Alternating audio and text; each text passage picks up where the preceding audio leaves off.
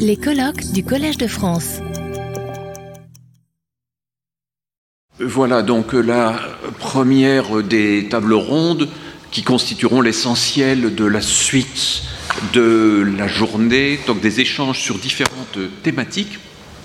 Et puisque nous avons eu des interventions à caractère plutôt théorique euh, dans la première partie de, de la matinée, nous allons continuer sur cette thématique. Alors, si je me réfère à des souvenirs personnels du temps de ma lointaine jeunesse, les publications autour de la bande dessinée étaient peu nombreuses et euh, l'université, sans se désintéresser totalement de euh, la bande dessinée, euh, ne l'abordait que de façon très ponctuelle et relativement euh, sporadique. Euh, on peut euh, se souvenir du catalogue qui longtemps a fait référence, bande dessinée et figuration narrative en 1967, un numéro de la revue Communication qui était très important, notamment par certains de, de, ses contributeurs, la bande dessinée et son discours, on est en 1976 et à la même époque, plusieurs ouvrages de Pierre Fredo de Ruel, euh, qui a été vraiment l'un des promoteurs dans les années 70 de la bande dessinée, à la fois par ses publications, ses recherches et son enseignement. Euh, il se trouve d'ailleurs que Pierre Fredo de Ruel, au fil des années, et pour que sa carrière universitaire puisse se développer, a dû étendre son champ de recherche euh, à d'autres types d'images, car la bande dessinée était tout de même une limite euh, assez forte.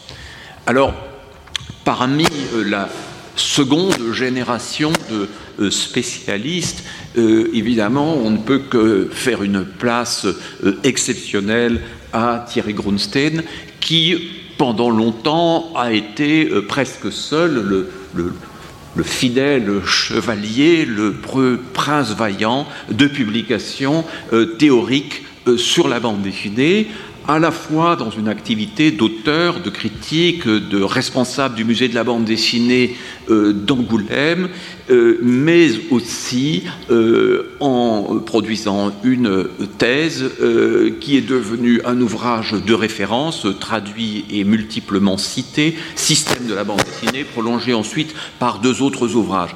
Si je vous déclinais euh, l'ensemble des publications de Thierry Grunstein, le temps de la fin de cette table ronde serait déjà euh, arrivé, euh, et donc je signale simplement son très bel et dernier ouvrage, La bande dessinée en France à la belle époque, que j'ai eu le plaisir et l'honneur d'éditer, euh, mais euh, parler de dernier ouvrage avec Thierry Grunstein est toujours difficile puisqu'il y en a euh, bientôt d'autres qui vont arriver. Juste à côté de Thierry Grunstein, Irène Leroy-Ladurie, euh, euh, qui a consacré sa thèse pas seulement à la bande dessinée, mais à un corpus croisé, ce qui est déjà quelque chose de très nouveau et important aujourd'hui. Donc une préférence pour la douceur, récit de la caresse à l'époque contemporaine, où elle va traiter euh, d'auteurs euh, vraiment de, de, diverses origines euh, et euh, cet ouvrage auquel elle a contribué, Les langages du corps dans la bande dessinée. Euh, elle fait partie euh, avec Sylvain Lesage, elle a pris la relève du site 9e art, euh, qui est une mine d'informations euh, euh, sur la bande dessinée et donc une recherche très contemporaine qui se développe. Alors, Sylvain Lesage, dont les curiosités sont très diverses, puisque je crois que ses travaux des prochaines années vont tourner autour des usages de la photocopieuse, donc euh, quelque chose de différent, mais c'est illustré euh, notamment par cette approche euh, tout à fait remarquable des transformations du champ de la bande dessinée, donc euh, à travers sa thèse et les deux ouvrages qui en ont été tirés, publiés la bande dessinée, les éditeurs franco-belges et l'album, et Métamorphose de la bande dessinée, l'effet livre, donc comment la bande dessinée est passée, euh, grosso modo, d'un monde essentiellement de presse, de publications périodiques, à un univers livresque. C'est évidemment une approche neuve de la bande dessinée. Je dirais que euh, la toute première génération des promoteurs de, la bande dessinée, euh, celle de euh, Francis Lacassin, de Pierre Coupry, etc., axée avant tout sur la bande dessinée des origines, essayer de faire revivre des œuvres oubliées. La deuxième génération dont je fais partie avec Thierry Grunstein s'est beaucoup concentrée sur une approche interne de l'art de la bande dessinée, de, de ses possibilités pour défendre l'existence de ce langage et la nouvelle génération étend les recherches, euh, je crois, à l'histoire, aux rencontres avec les autres médias et aux conditions matérielles de publication, qui sont évidemment des éléments euh, tout à fait importants. Euh, je vais commencer par donner la parole à, Thierry, à Thierry Grunstein, pour qu'il évoque peut-être à la fois ce qu'a été son parcours euh, dans et à côté de l'université, ces relations pas toujours simples, et le regard qu'il peut porter sur ce qu'a été euh, la, recherche euh, dans les années 70, 80 et 90 essentiellement. Merci Benoît, tu as déjà dit beaucoup de choses en réalité. Et je voulais moi aussi euh, faire cette, division euh, historique en trois générations de, chercheurs. la première génération, je, l'ai peu fréquentée, celle des Lacassins et des Coupry, mais je dirais qu'ils ne se définissaient pas avant tout par rapport à la bande dessinée comme des chercheurs, mais plutôt comme des militants de la cause bédéphile, bédéphilique puisqu'ils euh, ont œuvré au sein d'associations, le CELEG pour Lacassin, la Saucerlide ensuite pour Pierre Coupry, euh, qui avait pour, euh, s'était donné pour mission de, faire connaître la bande dessinée, de la sortir de, du, ghetto de divertissement infantile dans, laquelle on voulait la maintenir à l'époque, de, lui faire acquérir ses, lettres de noblesse, selon l'expression qui revenait constamment dans euh, les, écrits euh, à cette époque-là. Euh, et donc c'était avant tout, oui, des, militants de la cause bédéphile, organisateurs d'expositions, organisateurs de festivals, initiateurs de revues d'études, Gifouif pour Lacassin, Phoenix pour Pierre Coupry. Et accessoirement, ils avaient une activité d'enseignant. Euh, Lacassin euh, à la Sorbonne. Euh, on a assez peu de témoignages sur l'enseignement qu'il a délivré pendant quelques années autour de la bande dessinée à la Sorbonne, qui était tout à fait pionnier en, la matière. Pierre Coupry, lui, a animé pendant de longues années un séminaire autour de la bande dessinée à l'école des hautes études en sciences sociales, séminaire qui, de la vie de, de ceux qui l'ont suivi, était absolument passionnant, mais qui n'était euh, fréquenté que par un très petit nombre de personnes presque une, secte, en tout cas un, cénacle extrêmement réduit de, disciples euh, de, Pierre Coupry. Euh, et ce que l'on peut regretter, c'est que finalement l'un et l'autre ont relativement peu publié. Euh, de Francis Lacassin, on connaît surtout le livre Pour un neuvième art, la bande dessinée, écrit en 68, qui ne sera publié qu'en 71. et Pierre Coupry, en dehors de ses contributions au catalogue que tu as mentionné, bande dessinée et figuration narrative, n'est finalement l'auteur que d'une poignée d'articles et on n'a jamais vu arriver les ouvrages euh, qu'on aurait pu attendre de lui, puisque certainement c'était l'homme qui connaissait le mieux l'histoire de la bande dessinée euh, en France. Il était historien de formation, il avait euh, tous les outils et de profession, hein. il avait tous les outils à sa disposition pour, pour, pour faire la grande histoire de la bande dessinée qu'on aurait pu attendre, mais qui n'est jamais venue quand euh, je me suis retrouvé, moi, à, prendre la, rédaction en chef des cahiers de la bande dessinée au milieu des années 80, j'ai été voir Pierre Coupry et Francis Lacassin parce que je souhaitais euh, d'abord leur rendre hommage et puis les, associer à cette nouvelle euh, aventure éditoriale. Ni l'un ni l'autre ne m'ont donné le moindre article. et donc, je pense qu'il n'y a pas eu du tout de passage de relais d'une génération à l'autre. Et ils se sont, à partir de cette époque-là, réfugiés dans le silence. Et, s'agissant de la bande dessinée, Francis Lacassin disait à qui voulait l'entendre que la bande dessinée, ça s'était arrêté en 68 et que tout ce qui s'était fait après ne, méritait pas qu'on s'y intéresse. Euh, donc il a fallu... Pierre Coupry, je crois, n'avait pas beaucoup plus d'estime pour ce qui se se développer. Il y a une coupure vraiment du corpus de référence et peut-être des œuvres aimées par euh, notre génération et par la leur. C'est très très curieux parce que c'était ces deux hommes éminents pour lesquels j'ai le plus grand respect. D'ailleurs, j'étais ce week-end à Chartres où il y a eu un hommage rendu à Francis Lacassin euh, dans le cadre d'un un festival du cinéma muet.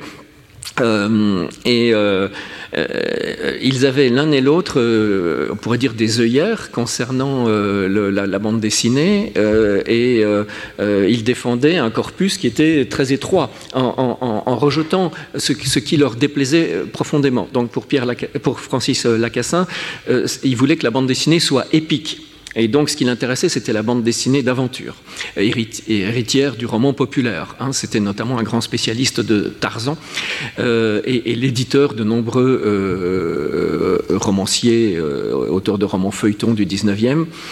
donc, pour lui, la bande dessinée devait être épique et il rejetait dans l'inexistence et l'insignifiance tout ce qui relevait de la bande dessinée d'humour. Euh, Pierre Coupry euh, avait une vénération pour le comic strip américain, mais voué aux gémonies le comic books. Donc les super-héros, ça n'existait pas pour lui. Et finalement, il s'intéressait assez peu à la bande dessinée française et européenne. voilà, donc ça veut dire que l'un et l'autre travaillaient sur des, corpus assez étroits à partir de préférences qui étaient quand même euh, très discutables. Donc notre génération, celle des cahiers de la bande dessinée, euh, puisque j'avais fédéré autour de moi euh, toute une équipe euh, avec des gens comme Harry Morgan, Gilles Simon, Thierry Smolderen et toi-même, Pierre Sterks, voilà, donc qui ont tous produit par la suite des livres importants sur la bande dessinée, donc euh, qui sont à l'origine de tout un, corpus euh, euh, théorique. Notre génération a dû d'une certaine manière réinventer le discours sur la bande dessinée sans véritablement pouvoir, je dirais, travailler main dans la main avec nos prédécesseurs. Euh, les cahiers de la bande dessinée, c'était une revue extrêmement euh, paradoxale. Je l'ai dirigée pendant cinq ans. Euh, on a essayé de faire une revue à la fois d'information sur le monde de la bande dessinée, une revue critique, comme pouvait l'être Positif ou les cahiers du cinéma dans le domaine du 7e art, mais aussi une revue d'élaboration théorique. Alors, évidemment, on est limité dans le cadre d'une revue. Il n'est pas question de, de, produire des thèses. néanmoins, on a pu essayer des outils théoriques sur des objets extrêmement variées, des, œuvres très, très différentes les unes des autres. Et tout ça s'est formalisé ensuite dans des grandes synthèses que nous avons publiées donc sous forme de livres dans les, dans les années suivantes. Euh, et cette revue euh, était publiée par les éditions Glénat qui à l'époque défendait plutôt une bande dessinée très, très populaire. Euh, donc euh, nous n'étions de toute évidence pas chez le, chez le bon éditeur, il y avait un, hiatus euh, qui sautait aux yeux de, tous entre la bande dessinée que, que Glénat publiait et celle que nous nous efforcions de défendre et de, et de promouvoir.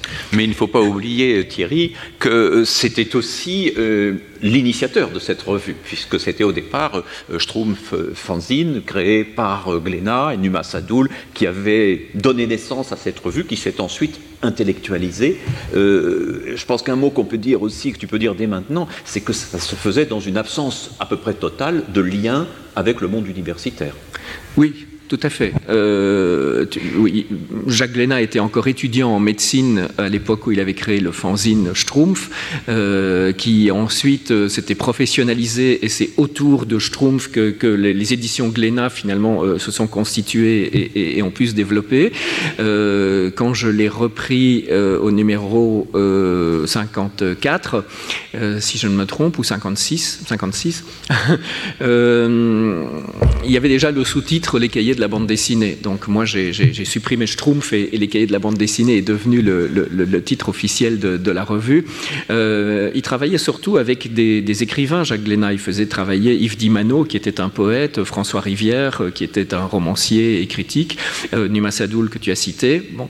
Euh, et nous, effectivement, nous étions, nous n'étions pas non plus des universitaires euh, pour l'essentiel. Thierry Smolderen, Harry Morgan et moi-même, nous n'avons pas fait de carrière au sein euh, de l'université, nous n'avons pas euh, euh, eu de, charge d'enseignement à l'université. Même si nous avons pu, pour quelques-uns d'entre nous, dispenser un enseignement. moi, par exemple, j'ai, quand je, je, me suis installé à Angoulême en 1989, j'ai été immédiatement sollicité par ce qui s'appelait à l'époque l'école régionale des beaux-arts d'Angoulême, qui est devenue ensuite l'école européenne supérieure de l'image où il y avait un atelier école de bande dessinée euh, qui était déjà renommé à l'époque puisque des auteurs tels que Nicolas de Crécy euh, en, étaient sortis, euh, une des premières écoles de bande dessinée en France. Et donc on m'a demandé d'y dispenser un, enseignement théorique, ce que j'ai fait pendant de, de, très très longues années cet enseignement euh, a pris une, une, tournure un peu différente quand, en 2008, a été lancé le master bande dessinée. Euh, premier master consacré à la bande dessinée euh, en France. Il y en a eu d'autres qui ont été créés euh, depuis. Ils tendent à se multiplier désormais. et à la différence des, des filières en place antérieurement au sein de cet atelier école, le master ne s'adressait pas uniquement à des aspirants dessinateurs. Et il n'était pas tourné seulement vers des gens qui voulaient faire de la bande dessinée, mais également vers des étudiants qui souhaitaient euh, faire une carrière dans l'édition de la bande dessinée ou devenir eux-mêmes des chercheurs sur ce sujet. Euh, et donc l'enseignement théorique y prenait plus d'importance, d'autant que le master était piloté conjointement euh, avec l'université de, de Poitiers. Je fais une toute brève parenthèse pour dire que ce master est aujourd'hui en voie de disparition, euh, puisque l'école connaît une, crise très importante, que beaucoup d'enseignements sont, supprimés, euh, que les, budgets euh, ont été considérablement réduits, que donc il n'y aura plus de master bande dessinée à Angoulême en, principe dès la rentrée prochaine, et que l'université de, Poitiers réfléchit à remonter quelque chose de son côté, mais non plus dans ce cadre qui était un peu euh, unique hein, de collaboration entre une école d'art et euh, une, une, université. Oui. Nous allons euh, donc passer aux deux autres intervenants. On repassera la parole un petit peu plus tard, Thierry, pour réagir à ces évolutions contemporaines. Donc, Sylvain et Irène, comment voyez-vous la situation actuelle de la recherche et de l'enseignement, votre position personnelle, difficultés ou facilités rencontrées, et puis la perspective plus large, puisqu'aujourd'hui, euh, la recherche et l'enseignement se sont très largement euh, développés et ont essaimé un peu partout. Alors, euh, merci. Je vais commencer hein, dans notre duo de claquettes. On s'est un peu réparti les, rôles par, par rage décroissant. et alors, pour faire un, petit état des lieux, d'abord, euh, je voudrais revenir un peu en arrière, parce que voilà, moi aussi, je, comme, tu l'as rappelé, j'ai une formation d'historien, donc euh, j'ai toujours un peu la volonté de remonter en arrière, et pas pour refaire cette généalogie que tu as, que tu as esquissée, euh, mais peut-être à l'inverse, pour revenir sur une idée reçue qu'on entend souvent, qui est que finalement la recherche à l'université serait une réalité récente.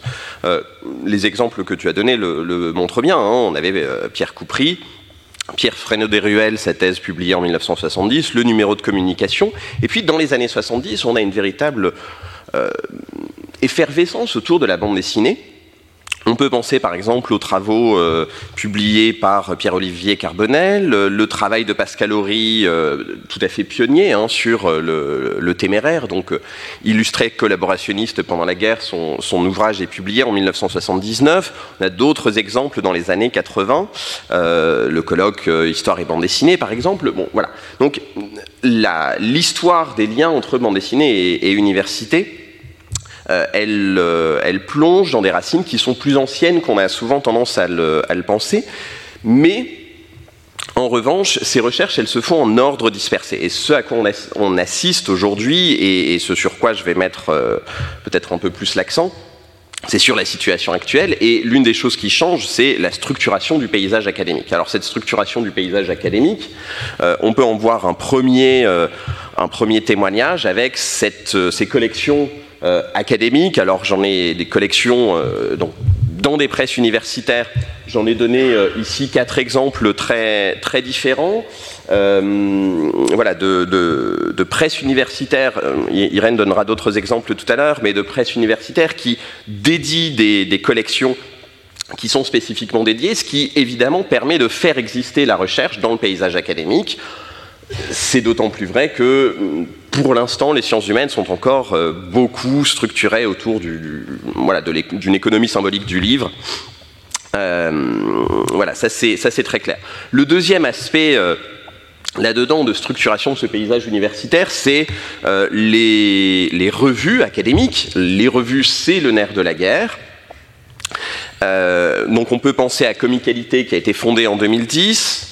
Euh, le, Journal of Graphic Novel and Comics, c'est 2010 également, euh, si je ne m'abuse. Inks, la revue de la Comic Study Society aux États-Unis, c'est 2017.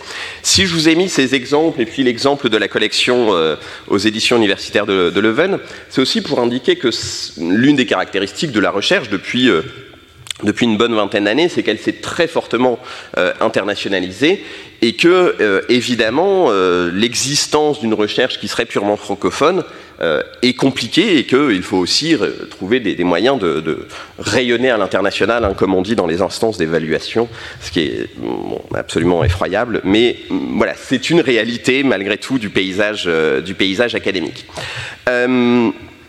Alors, on pourrait, euh, on pourrait énumérer toute une série d'autres aspects, peut-être juste en, passant, et ça, il n'y aura pas de, diaporama là-dessus, mais de, diapo là-dessus, mais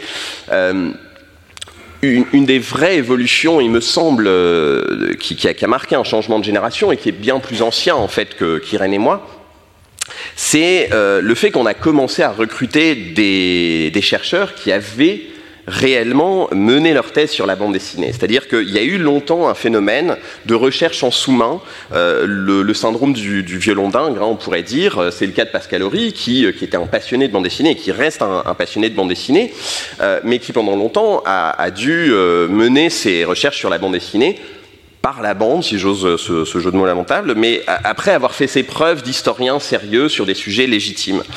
Euh, depuis, mais, ça, en fait, l'évolution, elle est ancienne, hein, puisque euh, dès 94, Viviane Alary et, euh, et Jean-Paul Gabier soutiennent leur thèse, donc respectivement sur le féminin dans la, bande dessinée espagnole et sur le comic book, et ont ensuite fait de très grandes carrières universitaires.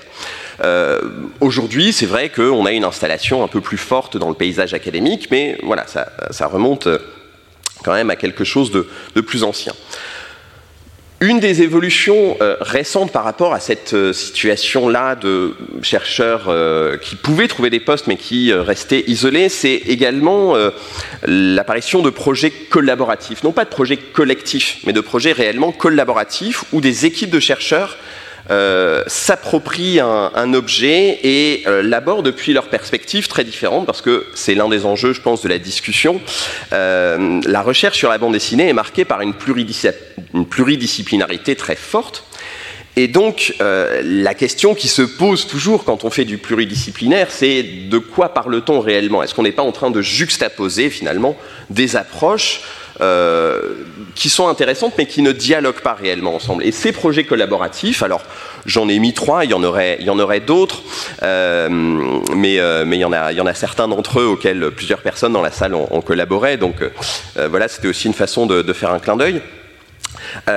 ces projets collaboratifs, on le voit également, portent sur des objets qui qui sont d'une légitimité très différente de, des objets qui ont traditionnellement été étudiés euh, dans les, dans les études sur la bande dessinée. Euh, le, projet sur PIF, clairement, il y a 15, euh, il y a 15 ans, il n'aurait pas été réellement envisageable. Hein. La bande dessinée d'humour, ça reste encore un, domaine qui est, qui est, très peu travaillé, très, très peu étudié. Un quatrième, aspect de cette structuration, c'est euh, l'émergence. Alors, dans, l'apparition de champs disciplinaires, hein, on va parler de société savante. Parler d'une société savante dans le cas de la brèche, ce serait très excessif. Et justement, son statut est assez, euh, est assez intéressant. La brèche est une est une association qui est apparue en 2015 sous forme de collectif rassemblant des jeunes chercheuses et chercheurs, qui s'est structurée en 2017 en association, mais qui est encore dans un, questionnement, dans un entre-deux, on va dire, qui n'est pas encore le statut de la société savante, euh, mais voilà, qui euh, rassemble chercheuses et chercheurs de toute une série de, générations, de disciplines, euh, mais également de, pays. Un, autre aspect important qu'il faut évoquer, c'est la, présence d'équipes de recherche, et là-dessus je vais nuancer un peu mon propos. Alors, si j'ai choisi ces deux exemples, c'est pour deux raisons. C'est à la fois pour insister sur le fait que cette recherche francophone, elle se fait, il ne faut pas l'oublier, euh, aussi largement hors des frontières euh, françaises et qu'elle s'inscrit dans une francophonie élargie. Euh, on pourrait parler du, Québec où il y a des projets tout à fait intéressants.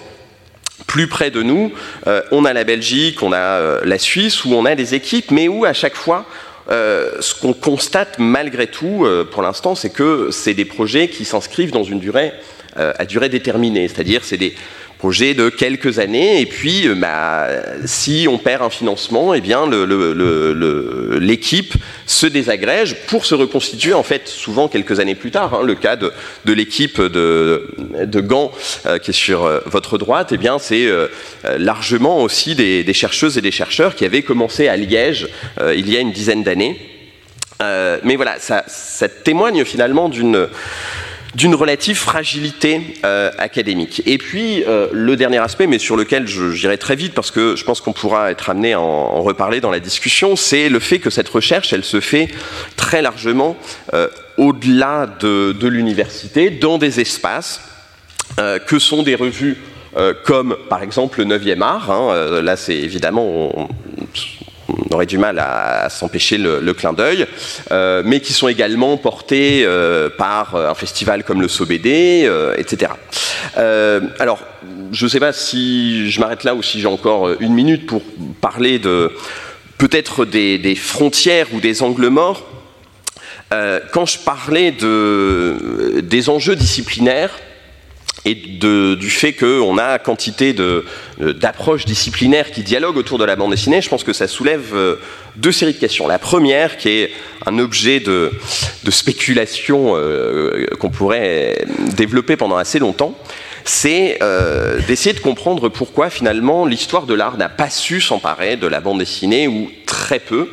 Euh, quand on regarde le volume des thèses euh, dans les 20 dernières années, en fait, ce qu'on constate, mais ça je pense qu'Irène y reviendra, c'est qu'on a un certain nombre de disciplines qui dominent, les lettres, l'histoire, les sciences de l'information, de la communication, mais que l'histoire de l'art, là-dedans, elle, elle existe quasiment pas. Alors que spontanément, on pourrait imaginer que l'histoire de l'art a, est équipé d'un certain nombre d'outils théoriques qui auraient des choses à dire sur la bande dessinée. Et, là, on voit bien qu'il reste une frontière symbolique, c'est la reproductibilité de la bande dessinée euh, lui enlève une, forme une, partie de son statut symbolique, mais ce qui reste paradoxal, parce que des spécialistes de l'estampe, on en a quantité, et euh, voilà, sur la bande dessinée, ça reste encore très très compliqué pour, euh, pour les historiens, les historiennes de, l'art. Ça soulève, je pense, une question plus large, mais qu'on aura, je pense, le temps de, développer dans la discussion, je l'espère. C'est la question de, finalement, d'un point de vue universitaire, qu'est-ce que c'est que la bande dessinée? Est-ce que c'est un objet? Est-ce que c'est un champ de recherche? Ou est-ce que c'est une discipline? Et là-dessus, je pense que c'est peut-être le, moment euh, dont on dispose aujourd'hui, euh, est un bon moment pour amorcer euh, cette, discussion, alors qui n'est pas une discussion euh, complètement nouvelle, hein.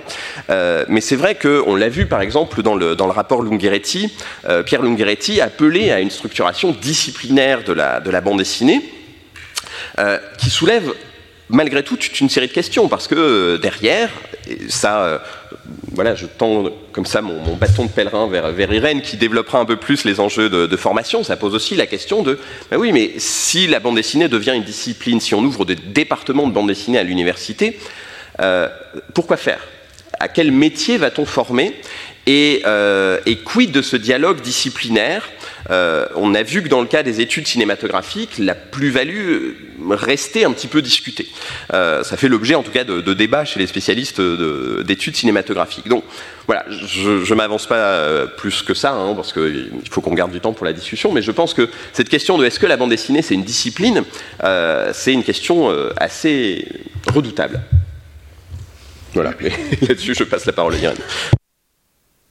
Euh, eh bien, moi, je vais jouer le rôle de, euh, la jeune docteur et je vais parler de euh, la manière, enfin, de justement les thèses en bande dessinée qui ont été, enfin, l'entrée dans la recherche en bande dessinée paraît d'abord être par le biais de la thèse, et j'ai constaté en faisant cette petite étude, à la suite donc de ce qu'avait pu faire Julien Baudry sur son sur son site, une espèce d'enquête sur les thèses qui ont été soutenues depuis 2015. Alors, j'ai repris à partir de la date à laquelle s'arrête Julien Baudry, et j'ai constaté euh, que ont été soutenus sur la bande dessinée ou en partie sur la bande dessinée, ce qui est mon cas par exemple, euh, plus d'une cinquantaine de thèses, euh, toutes disciplines confondues, ce qui dénote une accélération massive des thèses soutenues sur la bande dessinée.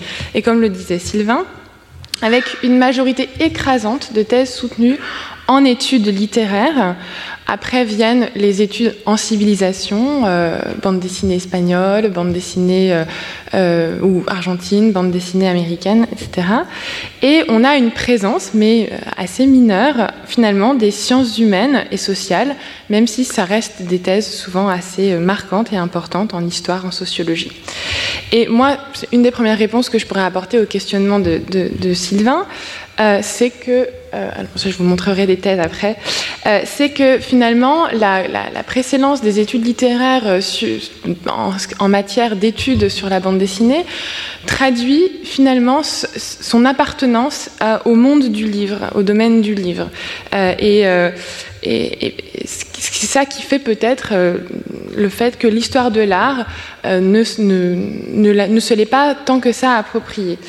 Et euh, j'en veux pour preuve qu'une thèse récente que j'ai beaucoup appréciée, qui a été soutenue par Jean-Charles Andrieux de Lévy, qui pose de vraies questions esthétiques, de représentation graphique, notamment de figuration, a été soutenue à Paris 4 sous la direction de Jacques Durenmat, qui est un professeur de littérature française et en études littéraires, et avec cette espèce d'entre-deux et d'indécision. Donc pour vous incarner un peu ce que c'est que des thèses en bande dessinée, je vous, ai euh, mis, à l'écran trois, trois, variations de thèses possibles dans leur format physique. Euh, donc euh, des thèses qui font parfois euh, le vœu d'approcher la bande dessinée et de l'intégrer euh, comme référent graphique. Donc la thèse de Pierre Nocerino qui parlera cet après-midi, euh, la thèse de Benoît Pretseil qui est au milieu et qui est la première thèse en bande dessinée, le premier doctorat en bande dessinée soutenu à Poitiers et à l'École européenne supérieure de l'image, et qui est aussi une thèse sur la recherche graphique, et donc qui intègre aussi des éléments de, recherche graphique à l'intérieur. Et tout à votre droite, une thèse au format plus classique, euh, celle d'Emmanuel Rouget, mais qui interroge, alors qui est une thèse de littérature comparée, mais qui s'intéresse uniquement au comic strip et qui interroge peut-être parmi les premières dans les thèses en littérature cette petite forme, cette forme modeste qui est celle du comic strip et en particulier du kid strip, donc le strip enfantin. Et pour vous montrer un peu l'importance qu'ont euh, les chercheurs euh, d'intégrer la, bande dessinée comme matériau à l'intérieur même de leur thèse, je vous ai présenté deux illustrations tirées du travail de Pierre Nocerino qui met en scène euh, lui-même en fait son travail de sociologue auprès des auteurs de bande dessinée et, à, et Emmanuel Rouget qui intègre des éléments de son corpus pour rythmer et ponctuer sa démonstration à l'aide de référents, et ici euh, un pastiche par Calvin et Hobbes de la vie universitaire et de la vie académique, avec ses formulations ronflantes pour parler de choses assez modestes, comme par exemple le comic strip. Alors, euh, une thèse en bande dessinée, ça ne vient pas tout seul. On commence d'abord par faire un mémoire. Et pour revenir sur aussi cette idée reçue que la, recherche en bande dessinée euh, est assez récente, j'ai pris euh, pour exemple ce, qui apparaît comme le premier mémoire universitaire sur la bande dessinée de Thierry Martins, qui était le, donc le rédacteur en chef du journal de Spirou, qui avait fait ce ce mémoire de fin d'études, réalisme et schématisme dans les bandes dessinées hebdomadaires belges contemporaines. Alors, c'était peut-être un peu singulier à l'époque, mais grâce à des outils de collecte des recherches, euh, comme euh, euh, le site thèse.fr pour les thèses, et qui renvoie à HAL, qui est un site de, collecte en libre accès des recherches, mais aussi le site de la Cité de la bande dessinée et la revue 9e art qui collectent donc des, des, recherches en bande dessinée, thèse et mémoire, on peut constater qu'il y a eu un boom alors là, j'ai pris que l'exemple que des mémoires et je vous ai mis une capture d'écran du site, un boom des recherches, euh, enfin des mémoires de recherche et notamment grâce à ce master euh, à Lézy, entre Lézy et Poitiers, qui a donné l'occasion aussi bien à des aspirants chercheurs, des aspirants enseignants, mais aussi des aspirants dessinateurs, de produire un travail académique de réflexion, soit sur leur propre pratique, soit sur des objets qui les, qui les inspiraient. Alors, euh, ce boom euh, académique de la recherche sur la bande dessinée ne se traduit pas pour autant euh, par une véritable incarnation dans les départements universitaires euh, de, recrutement d'enseignants. Euh, donc j'ai à ma droite euh, Sylvain Lesage qui fait partie de cette génération qui est aujourd'hui, qui peut encadrer des mémoires, un chercheur en poste, tout comme Isabelle Licari-Guillaume qui a travaillé en civilisation américaine. Mais la place de la bande dessinée finalement reste assez ténue dans les études littéraires et reste peu institutionnalisée, enfin encore difficilement institutionnalisée, en France en tout cas. Et euh, bon, je, vais, vous donner quelques, aspects des, des, des, grandes tendances de la recherche, de cette jeune recherche euh, sur la bande dessinée. Euh, vous donner un peu un aspect, et puis vous situer par exemple la manière dont moi je me situe dans le champ. Euh, la, bande dessinée est étudiée dans ses dimensions littéraires, et ça c'est plutôt une forme de tradition, c'est déjà fait. Euh, d'une certaine manière auparavant. Euh, euh, Thierry Gronstein, par exemple, a beaucoup travaillé à partir des outils de la sémiotique ou de la néosémiotique qui font partie des outils aussi utilisés en études littéraires. donc on va trouver des études sur des genres, autobiographie, science-fiction, on va trouver des monographies d'auteurs, on va aussi beaucoup trouver de travail sur la théorie de l'adaptation, théorie de la lecture et, comme je vous disais, des, travaux esthétiques, mais qui, euh, en fait, se situent dans les études littéraires. Euh, la BD apparaît aussi comme un objet euh, d'histoire et de sciences humaines. Et là, on va s'intéresser notamment en sociologie, non plus tant au lectorat, ce qui a été longtemps le cas, mais aux professions. C'est ce que fait Pierre Nocerino, ce que fait Jessica Cohn. Et on s'intéresse aussi au croisement, en fait, des grandes tendances de la recherche en général euh, aux études de genre, c'est-à-dire de gender, et avec le travail qui peut être fait euh, sur le matrimoine, c'est-à-dire euh, la présence d'autrices dans l'histoire de la bande dessinée. Que fait Jessica Cohn Que fait Maris Hertiman Qu'ont pu faire le groupe des Bréchoises Et enfin, enfin par ailleurs, euh, la bande dessinée est, aussi un objet qui intéresse les études culturelles et les études anthropologiques. Euh, donc, quand je dis études culturelles, on, va s'intéresser à la bande dessinée dans la manière dont elle se déploie sur différentes aires culturelles. On va aussi s'intéresser à la bande dessinée comme objet de culture dans son rapport avec d'autres euh, pans de la culture, la contre-culture, la sous-culture ou les, les, cultures légitimes. et ça, c'est intéressant parce que finalement, vous avez plein de chercheurs qui travaillent sur euh, le développement d'une avant-garde ou d'une contre-culture, par exemple en Italie, et qui traitent de la bande dessinée comme un objet parmi d'autres, euh, mais qui ne sont pas référencés dans euh, ces, grands mouvements de la recherche sur la bande dessinée. Je pense à un collègue qui s'appelle Hugo Rousseau. Et enfin, là où je m'inscris moi, par exemple, c'est ce une approche anthropologique qui s'intéresse à la manière dont une, la bande dessinée ou la littérature va éclairer tout un pan d'une culture du geste ou d'une culture d'essence ou d'une culture des corps et ça, c'est ce qu'on peut retrouver de manière générale dans le croisement entre ce qu'on appelle les studies et euh, un objet comme euh, la littérature ou la bande dessinée. Et je lance des pistes. Il y a encore beaucoup à faire sur les studies et la bande dessinée, ou encore l'éco-poétique, l'étude de l'écologie ou de l'écosystème à travers la bande dessinée ou par la bande dessinée.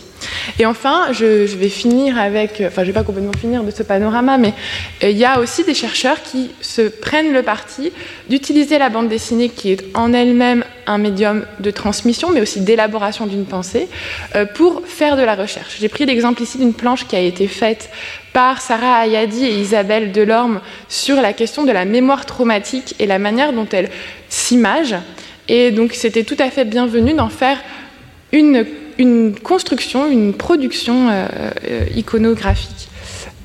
et ça, c'est un extrait de la thèse de Benoît Pretzeil, dont je vous ai déjà parlé. Les thèses deviennent des livres, voilà, c'est pour vous montrer aussi que ces thèses ne restent pas sous ce format peut-être parfois aride que je vous ai montré au départ. Et euh, je vous ai montré trois exemples de trois chercheuses qui travaillent donc sur ces, ces différentes nouvelles pistes que je vous ai évoquées, la monographie d'auteur sur une ère culturelle qui est l'Argentine pour Kino, euh, le travail sur la sociologie des auteurs euh, africains pour euh, Sandra Federici et enfin la sociologie des auteurs francophones dans les années 60 par Jessica Cohn. Alors, pour. Oui.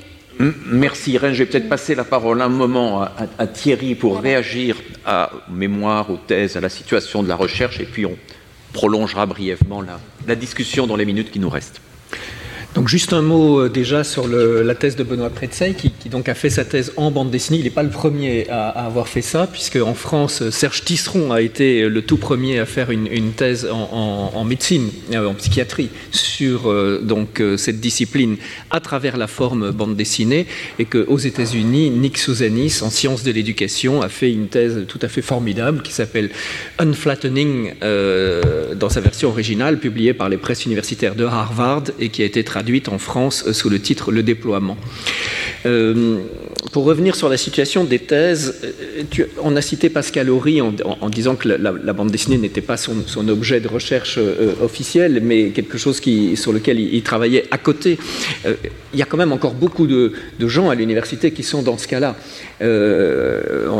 J'ai entendu aussi mentionner le nom de Jacques Durenmat, bon, qui a quand même dirigé un certain nombre de thèses sur la bande dessinée, alors qu'en fait il enseigne la littérature, mais on pourrait penser à Laurent Gerbier euh, à Tours, euh, qui jusqu'à récemment dirigeait le département de philosophie. On peut penser à Tristan Garcia, euh, à Lyon, qui enseigne la philosophie. ce sont des gens qui dirigent des travaux sur la bande dessinée alors qu'ils ne l'enseignent pas. alors une fois de temps en temps, ils ont la possibilité de d'organiser une journée d'études euh, ou euh, de faire venir quelqu'un qui euh, va parler de bande dessinée à leurs étudiants, mais, mais, ce n'est pas leur, leur, objet de recherche, ce n'est pas l'objet officiel de leur enseignement. Donc il y a quand même cette, idée que la bande dessinée, pour un certain nombre de chercheurs au sein de, de l'institution, relève presque du hobby. Euh, ou de la marotte, ou en tout cas de quelque chose que voilà qu'on préserve, euh, mais euh, qui n'a pas de, reconnaissance officielle. la meilleure preuve, c'est que pendant très longtemps, mais c'est une période que vous n'avez pas connue. Euh, les, étudiants qui, voulaient faire une thèse en bande dessinée avaient quand même beaucoup de difficultés à trouver un directeur de, recherche qui accepte de, les prendre sous son aile, et que constituer un jury, euh, c'était la croix et la bannière. Raison pour laquelle on allait chercher des gens comme moi. J'ai été membre de, jury pour une quinzaine de thèses, euh, alors que je, n'ai aucune fonction universitaire. Donc on, allait chercher des gens en dehors de l'université à titre d'experts, parce qu'il fallait quand même euh, euh, que, que, le jury puisse être constitué.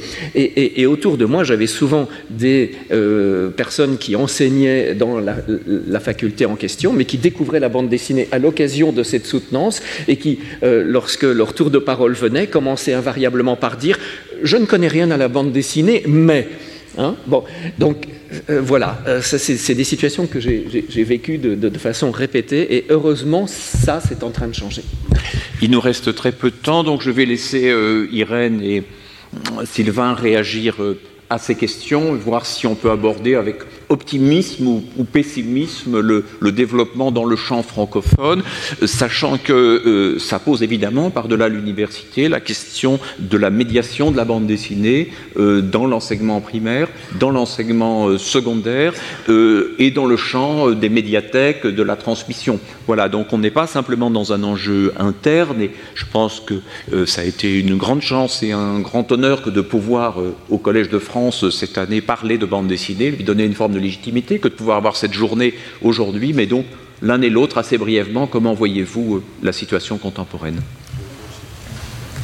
En fait, euh, c'est vrai que, enfin, on aurait tendance à penser, surtout après ce qu'a dit Sylvain, et puis même en prenant en compte euh, cette question du, de la bande dessinée comme hobby, on pourrait, enfin par les universitaires, on pourrait penser que la bande dessinée, qui est elle-même très hybride et qui est tirée à U et à dia entre plein de disciplines, euh, on l'aborderait finalement de manière fidèle en la laissant dans cet entre-deux et en, s'intéressant à elle comme un objet de culture euh, qui pourrait être abordé par tous les prismes. Mais moi, je me demande dans quelle mesure, euh, en n'en faisant pas une discipline ou en ne l'instaurant pas quelque part dans l'université, on risque pas de de manquer, ce de, lui, constituer une espèce de canon, ce qui est important dans les études littéraires, ce qui est important dans la critique littéraire par exemple, de savoir sélectionner euh, des œuvres qui comptent, parfois contester ce canon, le revoir et revoir ses codes, et euh, de transmettre toute cette production qui commence maintenant euh, aussi à être oubliée, moins lue par les jeunes, par les jeunes générations, et aussi faire un travail véritablement de transmission des outils critiques face à ces œuvres et ce médium qui se déploie sous plein d'autres formes différentes. Et, et je prends l'exemple, par exemple, des, enfin, je prends l'exemple des études cinématographiques qui ont eu, elles, euh, leur, euh, leur, propre cursus, mais comme le rappelait Sylvain, euh, à part la critique de cinéma ou aller travailler dans le monde du cinéma, ne constituait finalement peu de débouchés à, terme.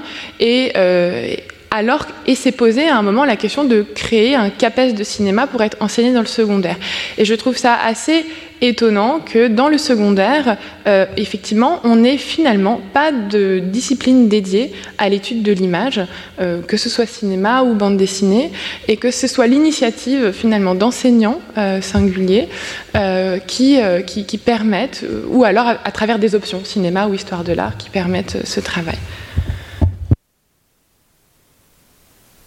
Oui, bah, pour, euh, compléter euh, ce, que, ce que dit Rennes, je crois qu'effectivement, il y a un vrai, enjeu euh, de transmission des outils critiques.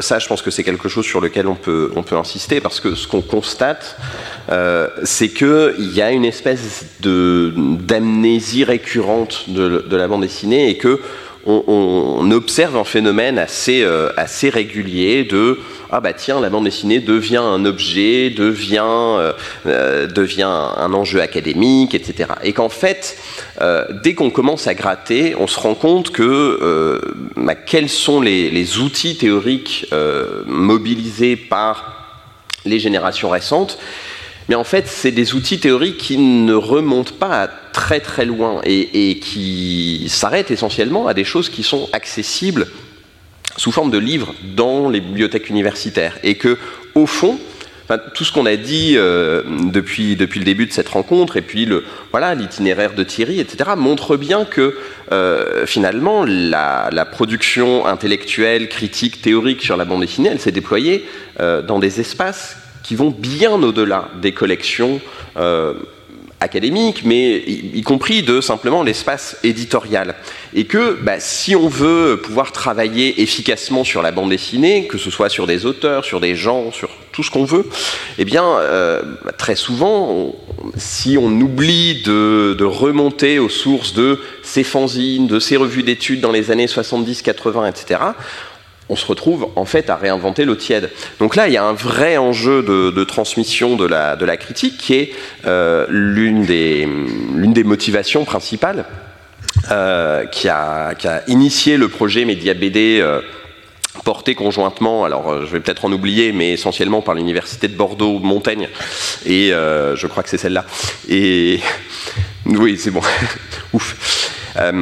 Faut pas citer le frère ennemi. Et, la Cité de la bande dessinée d'Angoulême, et qui permet de mettre à disposition du, grand public, hein, c'est une plateforme accessible en ligne et qui, qui numérise et qui surtout indexe l'énorme corpus de production critique sur la, sur la bande dessinée et donc qui remonte jusqu'à euh, jusqu'à Gifouif hein, en fait euh, et puis qui, euh, qui envisage éventuellement un deuxième volet qui est au-delà de ces, de ces revues spécialisées. Et là, je pense qu'il y a, un, un, enjeu assez central parce que sinon le risque c'est de se dire bah voilà on va citer je prends, un exemple tout bête, hein, mais on va, citer, on va citer le, système de la bande dessinée sans citer l'immense bibliographie effectivement de, Thierry Grunstein euh, qui se déploie dans quantité d'autres espaces. Et donc là, on a un vrai risque d'assèchement de, de la recherche. Merci euh, Sylvain, merci Irène, merci Thierry. Certainement, ces questions rebondiront cet après-midi, notamment autour du troisième débat, lire et faire lire la bande dessinée. On abordera la question de la médiation sous un angle un peu différent.